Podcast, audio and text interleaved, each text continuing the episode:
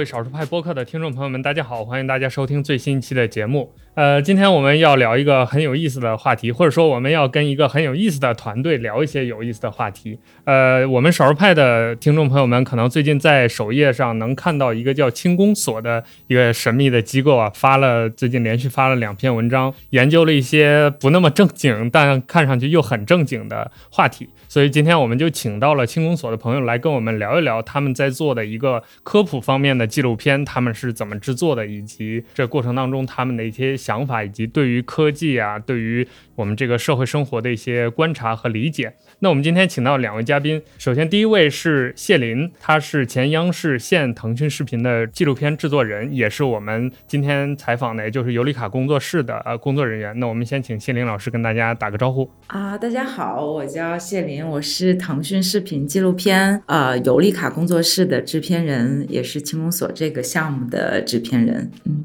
大家好。呃，欢迎谢老师啊。那今天聊天的第二位也是轻工所的朋友，他是轻工所的研究员小凡，他自己有一个 B 站账号叫做小凡今天出片了嘛？可能我们的听众当中有人关注啊。他平时会研究一些这个稀奇古怪的科普的话题，然后他自己本人也是机械自动化和计算机啊、人工智能领域研究的比较深的一位研究员。那我们也请小凡跟大家打个招呼。大家好，我是小凡。正如您刚才介绍的，就是我，我是我是偏理工类的背景的，然后我就就比较喜欢可以计算的东西，比如说。我自己一般把把 Excel 当计算器用，我在里面可以做很复杂很长的计算，然后假如说我需要重算的时候，我在里面改一个格子一个数就行。嗯，然后也所以偏理工和计算的话题就是我在研究，比如说我们第二季里面就是有一集长篇是研究现在的火的大语言模型 ChatGPT，在里面我们我们尝试详细分析了多个方面，就是从它是怎么样的计算流程讲起，然后在这种特直接的计算流程讲完之后，我们还尝试分析为什么。它这样计算流程能够显得它它很聪明，就是它的记忆，它在我们看来的智慧、情感这东西是哪儿来的？然后新一集的赚钱的这一集也是，就是我是擅长计算的，所以我我也想从一个能够算的角度去讨论怎么样赚钱赚得多的这个话题，然后也就找数据，然后最终我们分析了很多因素的影响，也尝试给不同因素的影响的大小。排了个序，当然也得说的是，为了呈现的时候可以稍微有些戏剧性，然后然后也也避免那些太深的太专业的知识，所以我们也是有一些简化，然后也是比较粗略的结论。对这期很有意思，这期评论区我看很多人都在讨论抽烟跟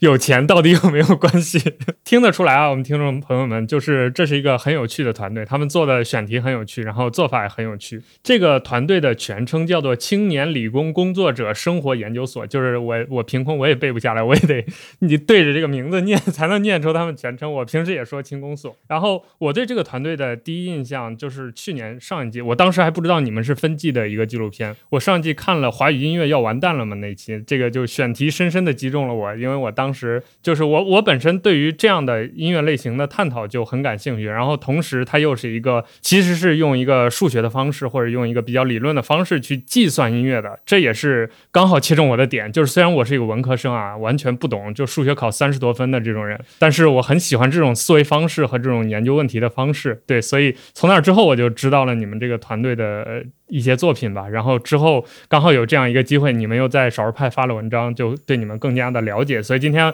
我们这期节目就来和清空所的这两位朋友聊一聊他们这些稀奇古怪的想法和稀奇古怪的工作。那我的首先的第一个问题，当然就是这些既正经又不正经的名字以及选题都是从哪儿来的？你们到底是是一个什么样的组织？能不能跟大家介绍一下？首先特别感谢少数派给我们这个机会，然后让我们就是可以在这边就是把我们的研究发表，然然后也可以和少数派的听众，然后大家一起来聊天哈。就是这是一个什么样的机构呢？这是一个长名字的机构。然后，对它的全名就是青年理工工作者生活研究所。然后，呃，我们其实最初很想做一档。呃，你可以把它理解为我们其实是呃做了一档叫呃科学解释纪录片吧，对，就是我我它其实你如果呃就是如果是看我们节目，你会发现说它有一些大的问题，也有一些小的问题，有三四十分钟的长篇，也有七八分钟的短篇，好像其实呃什么样的都有啊，对，然后在这个背后它有一个统一的一个想法，就是我们当时从去年开始做这个。呃项目的时候，其实就会觉得说，因为那个时候我我我我们会觉得当今就是它其实是我们都能上网嘛，然后也都呃不缺少信息，然后就是这个，但是这个世界上却有很多很多生活里边的迷思，就是是我们就是呃用。比如说一种一一些单一的解释体系不是特别解释得了的，或者是说就是技术变化实在是太快了，就像是比如说芯片啊，比如说像这个呃 ChatGPT 这样的话题，它其实就是它背后的技术。不断的在变化，它就像一个黑箱一样，我们就是不了解这个当中的原理究竟是什么。我们我其实网上都遍布着这样的信息，但是其实我们非常缺少去把这些黑箱打开，然后去呃看到就是背后的这些原理和方法的一个一个机会。然后同时，当面对那些特别复杂的议题的没有没有没有办法用单一的解释体系去解释的时候，我们其实。单一用哪个解释体系，它都会偏颇，所以其实我们就会非常希望，我们想做一些事情，用我们的这种理工科的，或者是说科学的吧，就是研究方法，或者是嗯一些更新的一些方法，一些新的数据，去把去去把这些东西拆开，然后去找到这背后的规律方法，然后去找到。理解这些纷繁复杂的信息的一个解释体系，这是最开始我们想做一个这样子节目的一个初衷。那叫青年理工工作者生活研究所这么一个长的名字，其实，呃，其实它本来就是就是我们会很觉得理工科的，就是它其实很严谨嘛，然后也挺刻板的，看起来，那就是我们。我并不反感这种这种这种感受哈，就是或这种第一感觉。其实，所以我们就把这个名字其实也起的挺，呃，貌似很拗口、很理工、很就是很严谨的样子哈，就是想表达这个这样子的一种感受吧。但是它其实内核是。呃，首先是生活的迷思，是生活研究所。我不是研究这种就是学术的，我就是研究生活里边的这些迷思的。然后我用的方法其实就是理工科的科学的这些方法。那首先我，而且我们关注的这些议题都是这些年轻人大家都都生活里边的这些呃琐事啊、小事啊，或者是也有一些大事。但是，嗯。就是都是年轻人关心的嘛，所以我觉得这个所就由这个几个元素构成。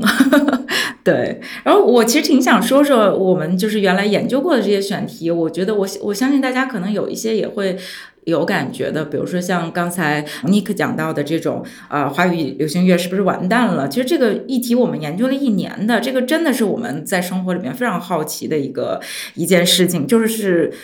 我明明听着周杰伦长大的，他怎么就越来越好像越来越烂了呢？对，然后还有像流浪猫该不该喂啊，也是我们上一季呃，就是花大就花了好几个月研究的一个议题，因为这个议题也是很多个就是。也就是很多方法就遍布在一起来研究的，然后包括像这一季的一些小的，就是小的生活议题，像马桶究竟为什么有不粘锅没有不粘马桶啊？还有像一些非常前沿的，对这个也很邪门儿，这个对对对，然后它其实背后是一些化学的，就是就是跟跟跟材料学相关的一些东西嘛。然后当然我们研究到最后发现，可能也有一些方法，它它不一定是呃，就是一定要用到那个那个那那个不粘锅的材料。就变成说，去我们去探索究竟马桶如何能不粘呢？然后还有一些比较前沿的议题，像什么人造子宫的话题，包括像就是呃，就是呃，我我未来我们是不是会有？因为我们现在未来会不会有 DNA 存储啊？这样子的一些比较前沿的议题。对，还有就是像像刚才提到的这种，嗯，ChatGPT 是不是拥有心智了？然后，嗯。还有在少数派发表的那个芯片。就是算力是不是被锁死了？人类的算力是不是被锁死了？对，以及像，呃，我们赚多少钱究竟和什么有关？这样子大大小小的生活议题吧。嗯，对，我觉得其实当我看到你们在腾讯视频发这样一系列的这个节目的时候，我第一个想到的可以说是一个困惑吧，就是你们选了纪录片这么一个相对比较严肃的形式，或者说一个词来概括这种内容。但事实上，我们在比如 B 站更年轻的这种平台，大家会经常看到一些。科普的博主也好，然后做一些短的呃小科普、小知识的传递。那我当时就在就我就有点担心了，就是你们选了一个纪录片这种年轻人听着就不不爱看的一个类型，然后又放在腾讯视频这么一个偏娱乐的这样一个平台上面，你们是怎么考虑的呢？就是你们有没有担心过，比如说把这样的科普节目叫做纪录片，或者是放在腾讯视频会影响它的受众？首先，我我我们认为我们用的方式是纪录片的方式。我觉得纪录片最核心的它的点在于求真。我自己就是像你刚才介绍的，我以前是就是是做新闻的，做是做新闻纪录片的的导演，所以就是我的背景里边有这样子的一个情节在，或者是说有这样一个基因在，就是我关注这个时代发生什么，然后也关注这个时代呃发就是就是我们身边真正大家关心的议题是什么，那。呃，而且我觉得纪录片的本质是求真的，那它其实和就是科学所探索的这个东西，它是完全是不矛盾的，甚至它是它的内核是一致的。我其实当我提出一个问题的时候，我想抽丝剥茧的把它找到它背后的原因也好，它背后的规律也好，这本身就是一个求真的过程。就它，就我觉得纪录片，嗯。你说纪录片严肃，它好像其实是一个刻板的印象吧？如果我们的片子，我认为我们的片子也是纪录片，我们的片子其实他可以用其他的方式，或者动画的方式也好，呃，探探访的方式也好，它其实是重新的去。去定义纪录片，我觉得这个话可能有点夸张啊，但是我觉得它什么是纪录片？它我觉得它本质上是求真的这个过程，我认为它就是就是就是纪录片。而且其实，呃，我我我觉得首先我们的节目是非常不呃，就是呃话就是它。他是用了一种非常新的一些一个一个方法嘛，就是其实当时我们在呃创作的开始的时候就想就选择了叫桌面电影的这种方式。我觉得这个其实也是借鉴了电影的表现手法，因为就是《网络迷踪》那个电影当时特别火，它其实就是呃像探案一样，就是在这个。就是呃桌面上去完成它整个的叙事的。那其实现在年轻人就是手机啊、电脑啊，都是我们生活当中必不可少的工具嘛。然后我们每天搜索、我们找找答案的过程，其实很多都是发生在电脑屏幕上的。那我们其实就是很希望说，我们把这个研究员探索问题的这一个一个的过程，以及他研究员他联系别人啊、他碰壁啊、他找到答案的那个兴奋啊，这个他其实完完全。全都在一个电脑桌面上把它呃表达出来，就是这个过程，它就更其实其实就是和就是更能够让年轻的观众有所代入吧，因为他平时大家就都是在电脑桌面上做这些事情，所以就是我们用了这个桌面电影的特这这样的一个非常非常特别的方式去呈现我们的这种研究过程，同时也是会希望说在这个过程当中能让更多的受众能够有一种。跟着我们研究员一起研究、一起带入的这样的一种感受，去呃找寻这个问题的答案。其实，往往你看了我们的节目之后，你会发现。有的时候，其实答案是什么没有那么重要，而是这个研究的过程，反而就是大家一起来找答案的过程，其实是更重要的。其实就是我刚才讲的那个求真的过程。其实这个节目是腾讯就是独播的嘛，就是青年理工工作者生活研究所是腾讯腾讯视频纪录片，我们工尤里卡工作室相当于是投资独播的一一档纪录片。所以就是它不是说选择了腾讯视频来播出，而是说腾讯视频选择了这样一个节目来做，而且我们工作室其实是选择了这样的一个节目来投来来做。对我们工作室其实一直是在做所谓知识生活嘛，就是人文类的纪录片。就大家觉得最有名的就是都大家比较比较比较了解的就是十三幺嘛，是我们工作室出品的纪录片。那为什么我们工作室会？好像像做一个这种很理工的，跟人文好像不不太一样的一个东西。其实我觉得这个背后它是一致的。我我们一直觉得所谓科学是一种未被开、未被清晰阐释的精神资源。对，就是我觉得就当下生活当中，我们一直理解科学，就是会觉得呃是科技，它其实就是一种从某种意义上来讲，我觉得它其实是呃被。就科学被矮化了，被实用主义了。然后其实就是他，我我们我不愿意说我们的节目是一个科普节目，我我通常会觉得说它是一个科学解释纪录片，就是因为我认为科学。我我们在做这个过程当中，我们一直觉得说科学是一种未被清晰阐释的精神资源，它其实是可以帮助我们去理解、认识这个世界的一个非常重要的一个手段。但实际上，我们好像之前并没有真正的去认识到它的这种重要。对，所以其实我们工作室它其实在做在做十三幺之余，我们其实在做这种就是我我们会把青年理工工作者生活研究所当成一个非常重要的一个呃一个一个精神性的一个节。节目来去来去做，对，嗯，对，听了您刚才那段呃描述，我其实就想到一个延伸的问题啊，就是确实你们的节目有一个特点，就是不管这些选题也好，还是最终所谓的那个答案也好，它其实都不是一个最终的答案。比如说像。这季的就是第二季的第一期，就是讲 Chat GPT 是不是有了心智。比如说，作为观众，我们看到了 Chat GPT 整个这个运算的过程之后，就算这期节目得出了一个它有智力，但是它还没有所谓智慧，或者说没有人性的那那么一个结论之后，其实我们也不能怎样。就是我们用其 GPT 的方式也并没有改变，或者说我们也并没有因为这期节目而变得，比如说会算了或者会写了。所以我很好奇，就是你们在这个求真求知的这个过程当中，最终想通过这些节目呈现。出什么呢？是就是这样一个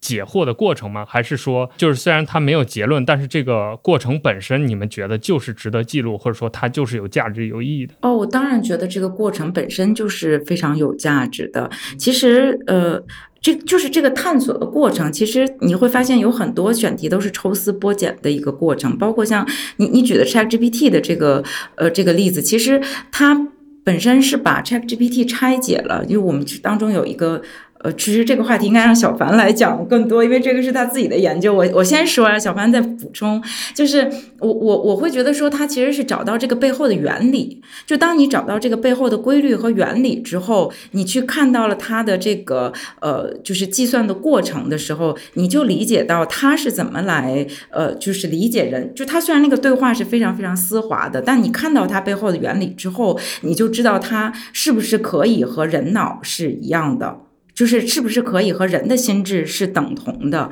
那同时我们在那个片子里边也建构了另外一条线索，就是人的心智是如何认识这个世界的。如果你看，就是如果观众有。我们的听众如果有兴趣的话，可以去看一下那个片子。它确实是两一条线索，是在探索 ChatGPT 是究竟怎么来完成这个对话的，怎么来思考的。然后另外一条线索是人是是怎么思考、怎么看这个世界的。对对对，就是我就当我找到这个背后的规律的时候，其实那个答案就没有那么重要了。就是你知道那个规律是什么，你就学会了思考，你会学会举一反三。包括像赚钱这一集，或者是像。呃，赚钱这一集其实更加的明显，就是我们其实是讲的一个研究方法，其实是他把它拆解了，就是你因为赚钱这个议题，它可能是一个非常非常大的议题，每个人提到赚钱，他可能都能提一堆问题，但实际上我们不可能就是去拆，就是每个议题它可能都支出很多个岔岔路口去。那我们如果说想研究一下，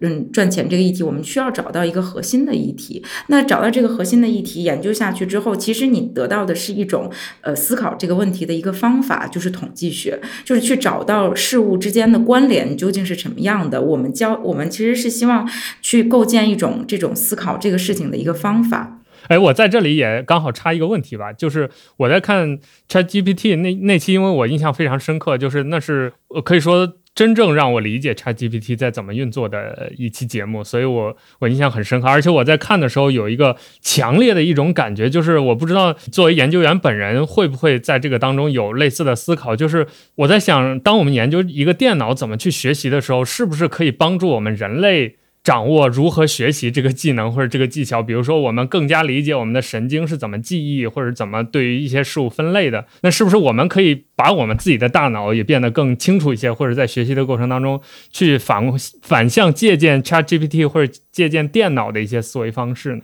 神经这样的底层机制想改是很难的。但但但我觉得可能可以借鉴的是大的层面上，比方说在模型学习的时候，你可以看作是他在模仿他看到的句子、文章这样子的，就是他在学习的时候，其实他的反馈是很快的。你可以看作是他每学习一批句子，就要求他马上去尝试，你可以看作是背诵吧。然后他背的同时，你就马上去抽查他他背的好不好。然后另外在他学习对话的时候，也是给一批句子给他，然后他给里面的每个句子都输出多个回答，然后马上就告诉他哪一个回答是人类觉得好的，希望他输出更多那样的回答的。然后他基于这个信号再学习，再做小的调整改进，然后这样小的调整改进非常非常多。我觉得比较值得参考的一点就是他的学习过程里面的反馈非常的快，非常的多。然后我觉得对对于人来说，很多人他们可能不太喜欢书本的学习，就是因为书本学习很枯燥，反馈很少。然后尤其是如果到最后考试的时候，他也刚好发挥的不好的话，他就更觉得没有什么好的反馈了。没有反馈，他就更不愿意学，不愿意学就更没有好的反馈，于是就就掉到比较坏的循环里面。所以我觉得反馈多，它可以呃既在 AI 的学习的过程中看到逻辑上是合理的，然后它其实也符合我们人的天性。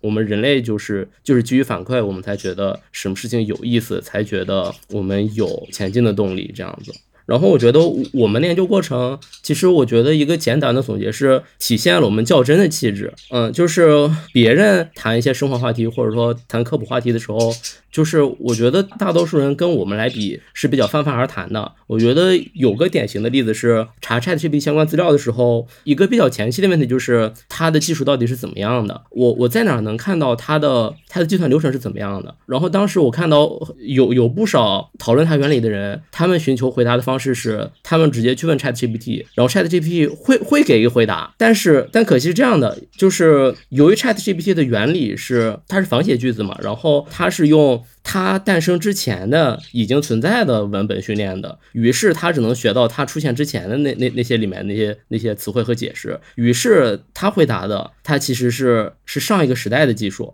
他自己其实是那个新时代的门槛，是在他出来之后才会有关于关于他自己的原理的解释。然而他学的是旧时代的文本，所以他回答自己回答的是不对的。但是就是就就我看到很多人，在我看来他们是缺少较真的精神，就是说他们问 ChatGPT 你是怎么样的，ChatGPT 自己回答了，他们就认可能回答了，感觉是一个哲学的闭环。对，那反正就是我们看来的话，这个他自己的回答肯定是不够，就是说就是哪怕我们事后知道了他回答的是对的，我们也得有一些别的验证的过程，然后最好是我们自己找到一些非常可靠的官方资料。于是我们依据的核心资料是 OpenAI，就是这些研发 ChatGPT 的人。他们发出来的论文，然后并且就是在看了之后，我们才发现它其实是一个长期进化的模型的系列。ChatGPT 这个模型，它实际上是第三代的 GPT。然后在第一代的 GPT 之前，还有一个始祖的模型。于是我们就看了整个系列，可能有有四五篇论文，然后才搞清楚了到底是咋回事儿。然后我们才有信心说，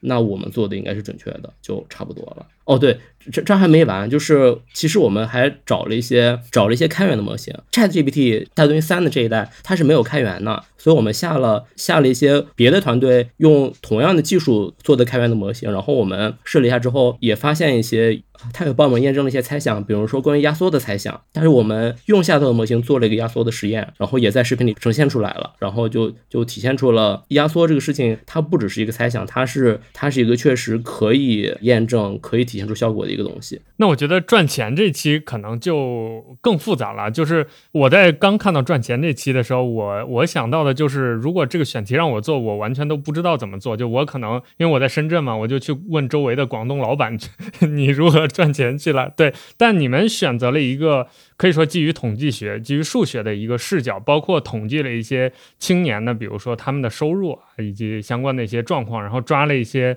你们觉得可能是。呃，能衡量他这个跟比如说收入相匹配的一些点，像典型的就是他年龄啊，然后地域啊，以及他的学历啊等等这些数据，然后做了一些统计学的一些可以说一个样本的调查吧。那你们是怎么想到这样一个视角去切入的？我觉得还是挺神奇的，因为得出的结论我觉得还是比较令人信服啦。就虽然他没有一个最终的所谓结论，比如说也留下了很多遗留问题可以供大家去发想，但这个过程我觉得还是还是靠谱的。在我看来，对，所以你们是怎么想的呢？我们开头动力。其实也还是想避免泛泛而谈，然后。想想尝试给出一些精确的，然后别人可以验证的一些结论。我们也想过要不要讲一些快速致富的办法之类的，其实也挺容易想到的，就是没有那种切实存在的说每个人都能用且每个人用了都有效的致富的方法。那我们能讲的可信可靠的东西，就得是贴近现实生活的，然后最好是从真实世界里的人的真实的数据开始。所以我们去尝试找一些数据，然后完了就是找能够分析这些数据的方法，然后就发现还确实可行，可以同时分析出来每个因素的它那个影响大小，以及我们觉得它的影响到底能够解释多少的工资的不同。它这后一点其实挺重要的。比如说，大家直觉上肯定会同意说，在北京工作的人比在宁夏的人的收入高，但是大家也不会觉得说每一个在工在北京工作的人都比每一个在宁夏工作的人收入高。那怎么样调和这种就是直觉上大家觉得应该大概率成立和也有些情况不成立？那么就是这个 R 方啊，就是它能够说明我们考虑的因素到底能够在多大程度上解释我们实际看到的不同。当 R 方越大的时候，就越有可能是对每一个个体都有效；当 R 方较小的时候，那它可能就是一个大概趋势上的东西，可以看作是对平均值成立。但是对个体的话，那就是 R 方越小，就就就就越可能个体上是不成立的。感觉。这么讲的话，少数派的听众能听懂你在说什么吗？如果没有看过这个片子的话，对。不过，哎，我我也很好奇另外一件事啊，就是当你们用了这种偏理工科的方式去研究之后，你们的观众是怎么反馈？大家 OK 吗？就我们自己在这儿聊都有这种困惑，可能会担心相互描述听不懂啊。但是其实我觉得啊，还是很冒险的，就是因为大家普遍社会大家的认知就是听到理工科、听到数学就会比较抵触，就哪怕我是学数学的，我都不想用这种比较抽象的方式去解决大部分事情或者去思考大部分事情。所以，我我觉得在一个纪录片里去这样研究世界，还是一个有点冒险的事情，可以说。那最终你们的获得的大家的反馈，大家是 OK 的吗？呃，我觉得这个当中忽略了一个非常非常重要的点，就是我们是一个视频节目。对，就是呃，我我之所以刚才忽然会说，哎，小凡你这样讲，呃，那个。大家能不能听懂？就是它脱离了我们这个节目最根本的元素，就是视频。因为就是我觉得有很多东西，呃，在文稿当中，它它文字它是非常非常抽象的。然后其实聊天呢，它可能也呃，就是也是只有这个，就相当于只有事情在在说出来。但是实际上，我们节目最重要的一个点就是它的可视化做的还是非常的炫酷和清晰的。就是我觉得当你把这些事情。就是当它配上画面之后，我觉得这个首先它的理解成本还是变得低了很多的。这是这这是也是我们节目最大的魅力之一吧。就是我觉得它有非常清晰炫酷的可视化表现。然后当你讲这个事情文字说不清楚的时候，它可以用最。简洁的方式，然后在画面上把这个事情让你就第一时间能够记住。就我我记得好像有一个我我这个书袋可能没有不一定能调好啊。就是我记得好像是说说呃呃语言文字就是它它是要间接记忆的。当你听到一个事情之后，好像它其实是要调动你的那个头脑里的一些固有的东西，然后它再反应一下，它才能够形成一个理解。但实际上画面是非常非常直观的。就当它非常直观的。告诉你的时候，其实你不用调用，它就已经把信息真的喂给了你，然后一能够形成非常直接的理解。对，就是，然后，然后这是一个点，再有一个点，我我觉得就是我们确实是有一个呃。有一个雄心吧，我我不知道这么说合不合适，就是我们非常希望能够大家能够真的看这个节目的时候，是和我们一起进入这个事情，然后一起带着大家一起去思考一些东西的。就是我我们会觉得一般的科普的内容，它其实就是我总说它是是直接给一个答案的，然后但是我们的节目其实它都是一个探索的过程，包括像赚钱这一集，它其实讲的是一个方法。我们甚至我记我记得小凡当时在写的时候。甚至会写说。如果你呃，我们今天做了这个之后，跟着我们一起做了这个之后，你甚至还可以用这些数据库的数据和这些公式去尝试着做一些其他的研究。虽然也许我我我看的时候，我觉得也也不一定真的会有人去做哈，就是但是我们真的会很希望大家其实是一起去想这个事情，去去去渐渐的能够知道，就是有这个事情，他可以去这样子去想，他可以尝试去这样子来来对来去想这个事情，去去思考。所以，我。我觉得它背后，对，就是我我们会希望大家一起去去去往往下一起去思考这些东西啊。包括你问我说我们的反馈，其实我我在豆瓣上我是会一直会看的，包括像 B 站的账号上大家的反馈，其实有很多人给我们提一些呃意见，甚至是说呃就是有就我们讲的有一些呃不是不不完全正确的。点或者说有有一些局限的这些东西，我我觉得我都是觉得非常开心的，至少是他是看懂和看下去了，他是跟着我们在一起想这个事情。就是在豆瓣上也有很多人会讲说，呃，我我觉得是他他就可以跟着我们的思路一起往下走。就每次我看到这样的反馈的时候，说实话，我都觉得是非常非常开心的，嗯。我也补充一下，就是我觉得我们我们的算是是方法，但是算不是目的。就是说，我们的数学方法和计算实际上是为了能够客观的分析以及可靠的分析。就是说，别人如果想重复我们的分析，他们也能达到一样的答案。我觉得就是就这种客观、可靠、可重复的分析过程也是挺重要的。然后算完以后，我们也会给出一些解释，然后把算的结果当做是一个证据，它那个真正的结论是好理解的。比方说，在流行音乐的那期，我。我们可能是用用很复杂的算法去搞神经网络，去算平均歌、离谱歌，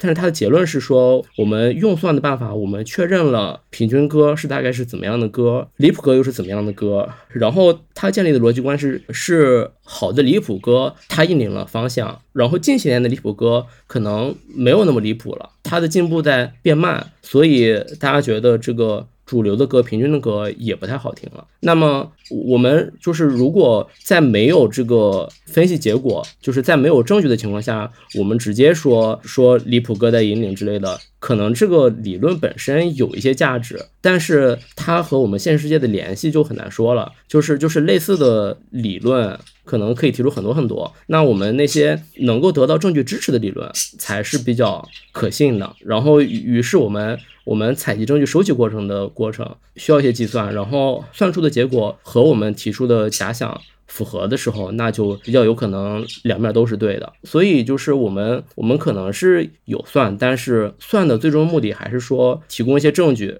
然后用证据来支持我们的设想、我们的结论。对，有一个问题，我觉得是一定要在这儿请你们。给我们解答一下的啊，就是你们这些看上去正经又不正经的选题是怎么来的？我觉得这个问题是一定要回答一下的，因为呃，比如说有一些选题，我感觉还是比较正的，像刚才我们提到的 Chat GPT 这种，就是大家一想就会想到是比较正经的选题。但是为什么世界上有不粘锅，但是没有不粘马桶这种 比较胡逼的？就是如果你们不提出，我一辈子都不会想起来的想起来的东西，但是又很合理。就有一句话很经典嘛，就是说在大家熟。悉的领域寻找未知的角度，我觉得你们就是贯彻这个贯彻的特别好。所以你们的选题是怎么来的？是需要大家讨论的吗？还是说，比如说哪一个研究员或者哪一个同事他突发奇想想到了这么一个小困惑，然后大家觉得哦，这个是可以研究一下的，我们就再展开研究。这个具体的过程是怎样的呢？先有比较长的集思广益的时间，在每季开始前，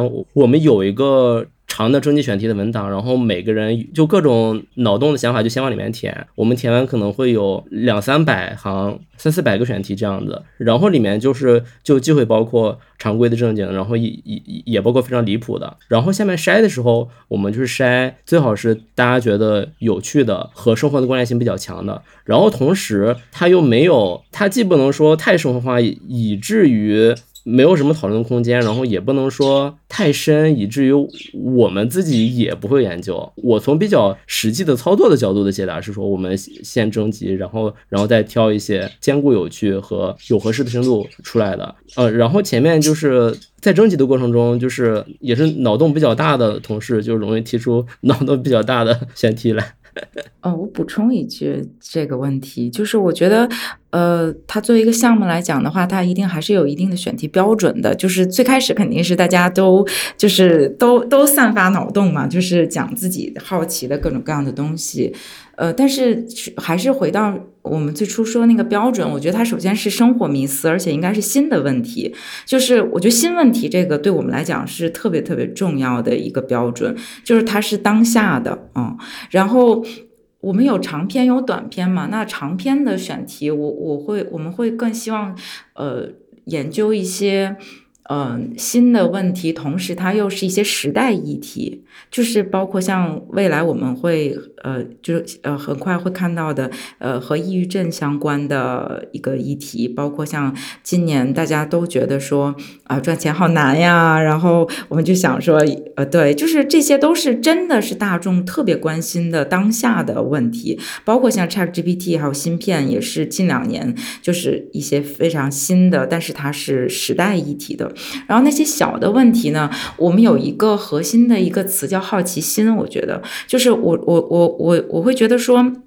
我们节目是一个科学解释纪录片嘛。那科学的本质，我觉得它不是有用的。呃，它可能是无用的，就是像刚才讲的那种，有不粘锅，为什么没有不粘马桶？它，你说它有真的是有多大的就是实用价值吗？就是我们不是提供一个生活小妙招和一个选购标准哈，这个都不是我们节目想要做的。它最重要的是满足你在。这个庸常的生活当中，我还会对这个生活里边的很多呃日常发生的事情有好奇，就这个点，我而且它背后是能够找到科学原理的，对，就这个也是我们很重要的一个标准，就是要很要有很大的好奇心的感觉。然后还有一个点就是我我前面也说过科学的前沿，其实有一些东西它其实未来呃就是有很多今天我们。呃的新的就是技术，其实在很多年前，它都是一个好像看起来像做梦一样的一件事儿，就是就或者是说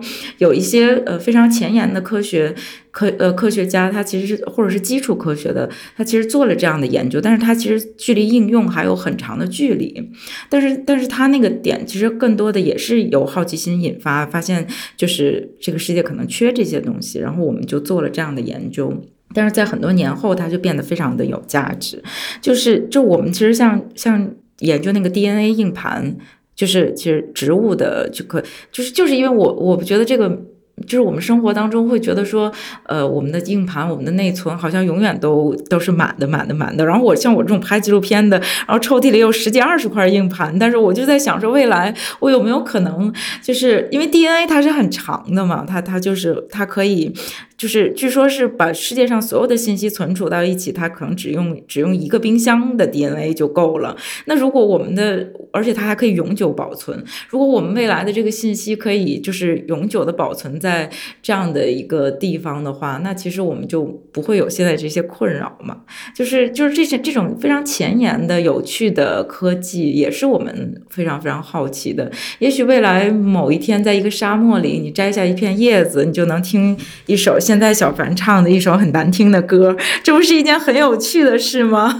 对，就是就是，其实这三个标准构成我们整个的一个选题的选择吧。嗯。对，刚才谢老师在分享的时候还提到了一个细节，也是我在看你们的节目的时候注意到的，印象很深刻，就是你们会用大量的这种三 D 的动效，一会儿平面的，一会儿立体的，去解释一些，比如说结构啊，或者组织啊，或者它里面的一些原理。我在看的时候就会想，这个成本是很高的，就是因为做这些三 D 动画的话，它很耗时间。然后还，而且我觉得比较神奇的就是小凡老师还会先做一个平面的 PPT，然后 3D 的模型师就能理解这个。就我看的我就我我不敢想象，就是如果让我我这 PPT 都画不出来，对我会有这样的想法。所以你们当初是就在这个过程当中有想过这中间的困难吗？比如说他会让做的这个成本很高，时间很长，然后这个。这过程当中，你们还得想这个沟通各个部门或者各个人员沟通的事情。为什么选了这样一条路或者这样一个表达的方式呢？首先，我们就是一个比较擅长做可视化的团队，有这个比较资深的经验丰富的做二维和三维动画演示的同事。我们也会针对就是复杂的东西做针对性的准备，比方说，就是我们会尽可能的多的查公开资料，那可能有些公开资料里面其实就有一些复杂的东西的参考。然后也包括就是我们这个写文稿职责的人，就是边写就边设想到时候要咋呈现。然后假如是比较复杂的动画的话，你最好是你你自己也能写一个，呃或者画一个大概的演示。然后来帮那个视觉同事理解协调，大家都比较擅长这些，所以所以我们也算是有就更有勇气吧，啃一些比较复杂的、比较难的东西。我我我说一下，我觉得就首先它是动画还是不是动画，我觉得也是不是目的。就像小凡说，就是计算不是我们的目的一样，我们的核心目的是为了讲清楚这个事情。就是如果呃有地方或者比如说有科学院有有科学家或者学院有有这样子的一些做过的东西，那我们去。看看，就是别人已经做好的这个，当然也是也可以的。对，就是这种探访，包括别人的做的这些东西，其实也是非常有价值的。那但但但是我们做的有很多，其实确实是别人没做过的，包括像这个 Chat GPT 的这个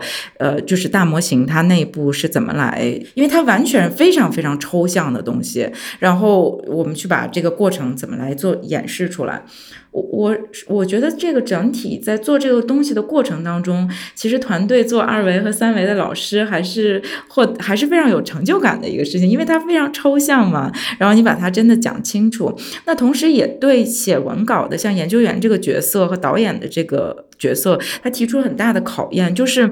当我们给做二维和三维的老师讲清楚这个过程，他们能把这个东西吸收了，再转化成画面呈现给观众的过程，它其实就是我们所有的人在创作过程当中不断的让自己的脑子变清晰的一个过程。就是只有研究员把这个东西清晰的转表述给呃做二维三维的老师，然后他们才能清晰的吸收到，然后再把它。呃，表达出来嘛，就是我觉得我们做一个科学解释的纪录片，其实呃很重要的一个点就是要把这个事情讲清楚。那这种一遍一遍的从一个人的脑子里把这个信息变成另外一个人脑子里信息再呈现出来的过程，我觉得它其实本质上就是不断的把这个事物搞清楚，它内部拆解的更清楚的一个过程。而且其实你每次看到那个。就是拆呀，不断的放大、放大、放大，然后看到非常非常微观的那个，然后或者是不断的缩小、缩小、缩小，看到那个内核的时候。其实我我觉得还是非常有那个成就感和幸福感的一件事情，也有那个沟通比较低效、比较失败的时候，然后就说就说也也碰到过，就是说我们的第一版动画做完以后，大家聚在一起来看，哦，才发现原来有做完看不懂的情况，然后也有就是说对没看过的人来说，好像大概能能看懂是咋回事儿，但其实内行看会觉得做错了的，对，就因为它确实是沟通，然后呃有信息损耗，所以也需要比较多的，就是在第一版做完。之后大家在一起看，然后再来讨论协调修改这些东西。我是说，其实这个过程是他们吵的最多的时候，应该是 设计画面的过程。对，嗯。对，我想说，就是说到错误，这又引申出了一个新的话题，就是你们涉及的这些选题，其实涵盖的领域还是很广的，像有什么宠物的、医疗的、啊艺术的，然后包括比较偏向计算机啊、理工这类的。你们怎么在这个过程当中去克服这些问题呢？因为跨这么多领域，其实大家都不可能全知全能嘛。那你们的办法是，比如说先找一些相关领域的专业人士先去探讨呢，还是说你们内部就有各种各样的大家分工，每个人是？是适合一些自己的领域的东西。嗯，对，我们先按照每个人擅长的领域，然后在选题上有一些分工。比方说，就是就是偏理工类计算机的，那就是主要是我来做。但也其实就是哪怕是我们有背景的领域，呃，在碰到具体问题的时候，也还是要现查资料、现问人。通常我们依靠的核心的资料是发表的论文和一些专家，这两个来源应该是应该是最严谨可靠的。在这两个来源基础上，然后会再补充一些一些讨论、一些模拟，加一些我们自己设计的实验和计算。然后并且就是我们也会尝试保证，就说我们涉及到的这些来源和猜想，它们之间是没有明显的冲突的。呃，因为假如说有明显冲突的话，那它可能说明我们认为的某个可靠来源。其实不可靠，就再重新找之类的。甚至有些时候，就就碰到大家都不太熟悉的领域的时候，我们也要现啃一些那个对应学科的基础的课本。它起码保证我们接下来看比较专业的论文资料的时候，我我们起码是能看得懂里面的专业名词的。然后也在在基础的方法上不要有有大的错误。有些很深入、很细节。的分析，我们确实是有所不足的。但是，但其实也有一个，或者说就是也不算是特别大的问题，就是就是我们呈现的观众，嗯，实际上是没有那么多专业知识的观众。那么，经过我们的这个查资料、研究和演示之后的程度，给普通观众看应该是够了。只有明显比我们更专业的专业观众才看得出来哪里有问题，又又又或者有有质疑。但是也其实就是实际的批评和反馈看来的话，很少有专业观众说说我们彻底做错了之类的。就是他们提出的基本上还是一些细节的严谨性方面的问题，算是证明我们现在流程还是还是基本可靠的。我觉得我们的研究员本身还都是非常非常较真儿的，就是他们在查这个东西的过程当中，其实还是本着一一定是要刨根问底，找到一些更。原本源的一些东西在做，但是就是在这个过程当中，也确实是有很多呃，就是。不是我们擅长的领域，也不是甚至不叫擅长，就不是我们不是专不是他们专业的领域，也会请教很多很多专家和老师来帮助我们。嗯，就包括我们节目有几乎是，尤其是在长篇这种比较大的命题里边，就是其实都是会有请教，包括像大家看到统计学的专家，然后包括像呃 ChatGPT 那集也有很多，就是也也请教了很多，就是当时做做研发的这个老师。然后，以及我们还有。专门的哲学老师帮我们来做这种整体的一些把关，就是呃，我觉得其实，在科学性上，我们还是希望能够做得更好一些。但是呢，就是也确实是像小凡讲的，有一些很专业的观众，这个是他们本身的专业，他们会在我们的评论下面留言讲，提出一些非常专业的质疑或者是一些小的点，我觉得这些都挺好的。对，其实这本质上都是帮我们在就。就是就是，如果我们有做的不好的地方，我觉得别人提出来，我们都可以，也是也是在后面做的过程当中，慢慢的去优化的过程，嗯。那从最终的这个效果来看，就是除了这些专业人士给你们提过提过一些，比如说反馈或者说不同的意见之外，有没有收到其他观众，比如说对这种形式不喜欢或者等等其他一些负面的反馈？你们又怎么看待这些负面的反馈呢？有个相对常见的来自普通观众的反馈是在我们深入分析，在在较真儿分析的部分会常遇到有观众说看不懂之类的，这我觉得也是没办法吧，就是说，呃，我们要深入。分析就肯定是得引入一些新的工具、新的知识，然后得带领观众跨进一些新的领域。就是可能有一些这个接触、接触新东西、尝试新东西的过程，他他他可能确实会有些痛苦，会有点头大，会有那种陌生感。我们对研究过程的呈现，也希望能够带领一部分有足够好奇心的观众，可以多了解新的领域，可以开一些眼界。哦，我不是这么认为的。本质上，我们会认为做这个片子，它核心的还是一个科学解释纪录片，它是一个大众的一个一个科学纪录片的一个产品。就我还是会更希望它，不论从选题还是从它的就是大家能够理解的程度，其实是能够不要把观众抛下的。这个其实是我我们这我我们在做这个过程当中反复权衡的。当然，在做的过程当中有一些呃。比如说像做的稍微深一点，有或者是做的稍微专业一点，我觉得这些其实都是我们有的时候也会复盘来讨论的。这些，嗯，就是我我自己觉得，我是一个就在做这个节目之前，我其实不是个理科，我现在也不是个理科生，我。对，就是我完全是一个就是文科生，也是个纪录片导演这样子。但是我我我我会对这个生活有很多的好奇。我我在做这个东西之后，我确实是觉得有很多东西它打开了我的想我我思考这个世界的方法。然后，所以我我是那种我很愿意被带着走的。但是当我觉得我很愿意去读懂，很愿意去呃看，但是我仍然没有看懂懂的时候，我不得不说，这个是我们在做这个过程当中，就是需要去。呃，调整和修正的，就是我，我肯，我，我，我觉得任何一个作品，它都不可能百分之百的，就是让每个人都满意或者每个人都看懂。但是，我觉得在做的过程当中，我们应该去想。不断的去问自己，就是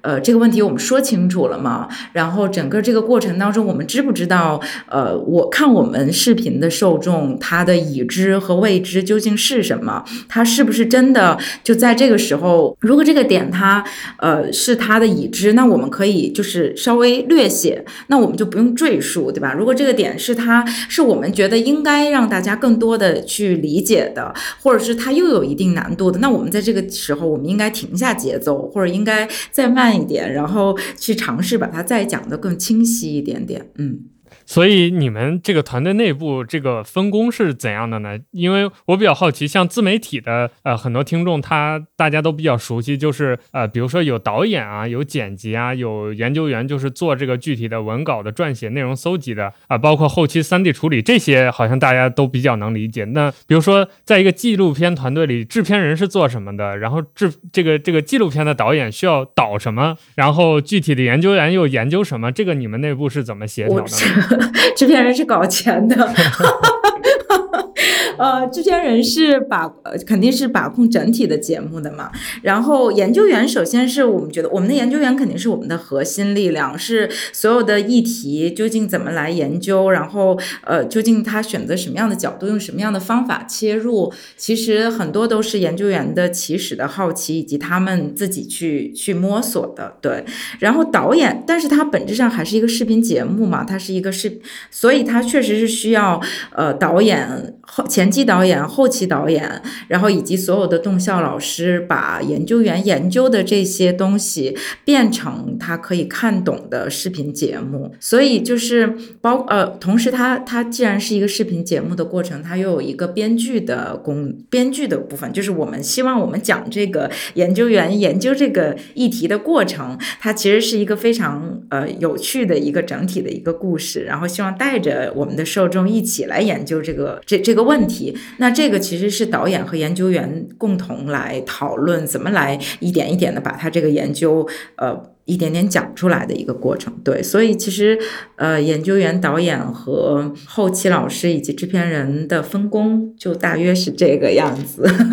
嗯，对我，我会我自己作为这个节目的制片人的话，我会对整体的节目的，就是首先要讲什么东西，我们节目到底它的内核是什么，其实更多的是我来把控这些。但是其实就是这个过程当中怎么讲，然后怎么来保证它的科学性，这些。很多都是我们就是研究员和导演来做的，嗯，然后我们自己我们共同讨论来决定，嗯。我说一下导演和研究员的区别，就是。我们研究员是看大量文字，然后写出视频的文稿，呃，但是最终要呈现给观众的是视频。在做成视频的过程中，就其实会经常发现文稿里面的逻辑，或或者说是文字的逻辑和视频画面逻辑是不一样的。导演这个角色，他就是要起到一个把文字的逻辑转成视频逻辑的这么一个一个一个桥梁或者一个过程。比方说，我们想想对比 GPT 几代的模型的时候，我们文字的逻辑可能是我列一个表格就就好了，就是。是每一代的模型可能是一列填几个数字，然后当读者在文章里读到表格的时候，他看到数字的变化就可以了。但是视频的画面的逻辑是可能我们需要一些更直观的东西，所以最终到到画面上呈现的时候，我们就不能用表格，但我们可能要设计一些动画，就是能看到一个东西从小变到大的这个的过程。呃，然后这还是比较小的点，还有一些大的，比如说呃写文字的时候，就是会觉得我可能把把一件事情分成几章讲，讲然后我在。后面的章里，有时候回顾一下前面章讲过的东西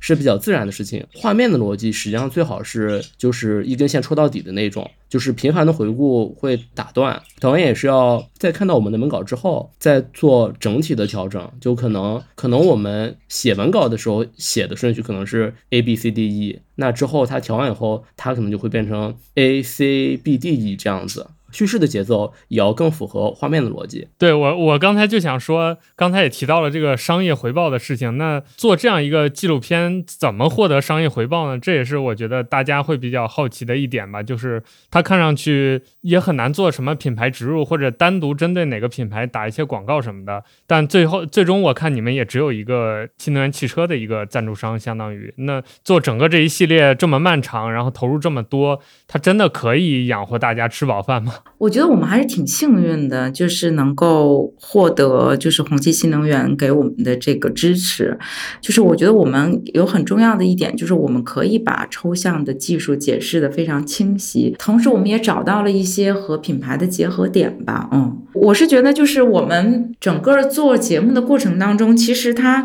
确实，因为我们都是普通人嘛，普通的研究员，其实我们是特别需要很多真正前沿的技术的这种解释和支持的。然后，但是我们想解释，我们我们其实会有很多跟新能源汽车相关的问题，但是我们其实如果没有厂商，或者是说没有这种。告诉我们的话，其实我们只能在网上去查这个资料。但实际上，有人支持我们的话，我们其实可以获得很多真正的一手的技术的这种解读，以及他们是怎么在这个当中去做这种研发和耕耘的。就是这个，他就当时我们就是去参观工厂也好，或者是说去他们的仪器的研究院去去跟他们的学者呃工程师聊的时候，我其实是会觉得在这个过程当中也会对。对我们自己真的生活当中这个好奇和和这个。研究会有很大的帮助，对，就是它其实是越是前沿的这种呃企业技术研就研发部门，它其实确实是能够给我们很多真正的知识和技术上的支持的，对。那刚好我们也聊到了咱们这期节目的尾声啊，就说到这个呃长远计划的问题，你们接下来不管是轻工所还是你们这个纪录片团队，接下来有什么新的计划吗？比如说轻工所第二季，因为刚好马上要结束了嘛，也年底了，那之后还会有第三。三季第四季嘛，以及你们对于未来这种科普内容是怎么规划的？比如说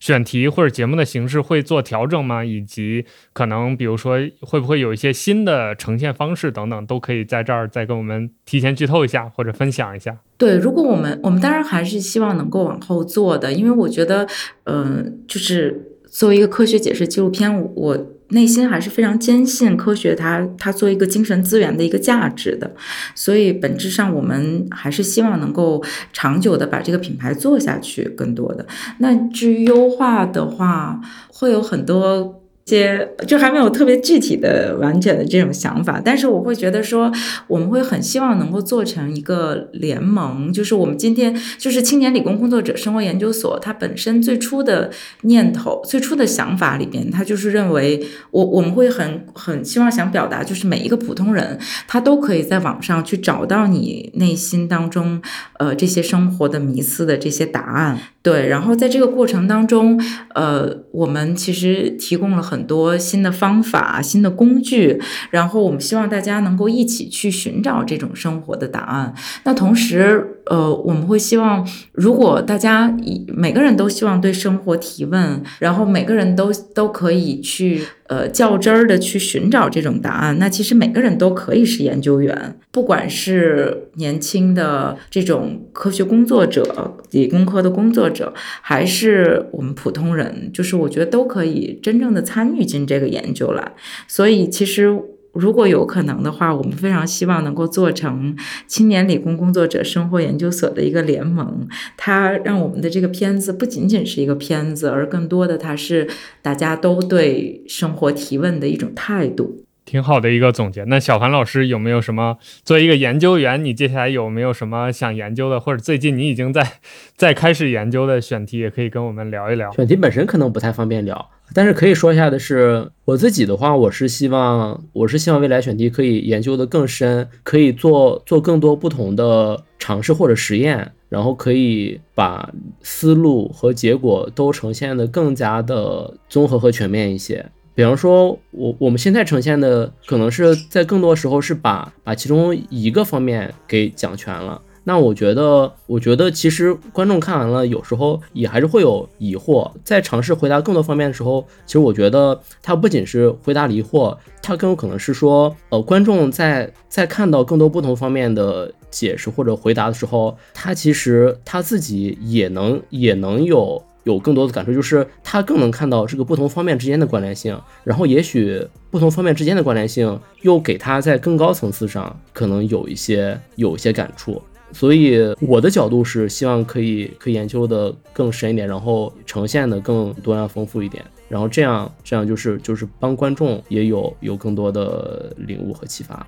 感谢两位的这个总结啊，因为这这期节目我觉得确实是我聊完之后对整个你们做这个科普类的纪录片有了一个新的认识，可以说，因为我之前也是不管是 B 站还是腾讯视频，你们的节目我。科普类的我是蛮爱看的，但是我从来没有跟真正在做这些内容的人聊过，就是到底比如幕后这些东西到底是怎么来的。但今天有了这期节目，我觉得还是很开心的啊，有这样一个新的收获。然后这期呃轻工所的第二季的这个这个科普的节目马上也要结束了，而且也很感谢轻工所的朋友给我们提供了一份小礼物，就是一年的腾讯视频的会员，还有一个小礼包，我们会抽奖送给大家，大家就关注我们少数派的微博，然后我们在节目上线这期间，我们就把这个。抽奖发出来，我们这节目还挺少抽奖的，因为老早以前我们是有惯例，每期都抽的，抽着抽着抽忘了，这刚好这回有机会再给大家抽这样一个礼物，所以也欢迎大家去关注，不管是轻工所的节目还是其他的科普节目，都欢迎大家对这个世界保持好奇吧。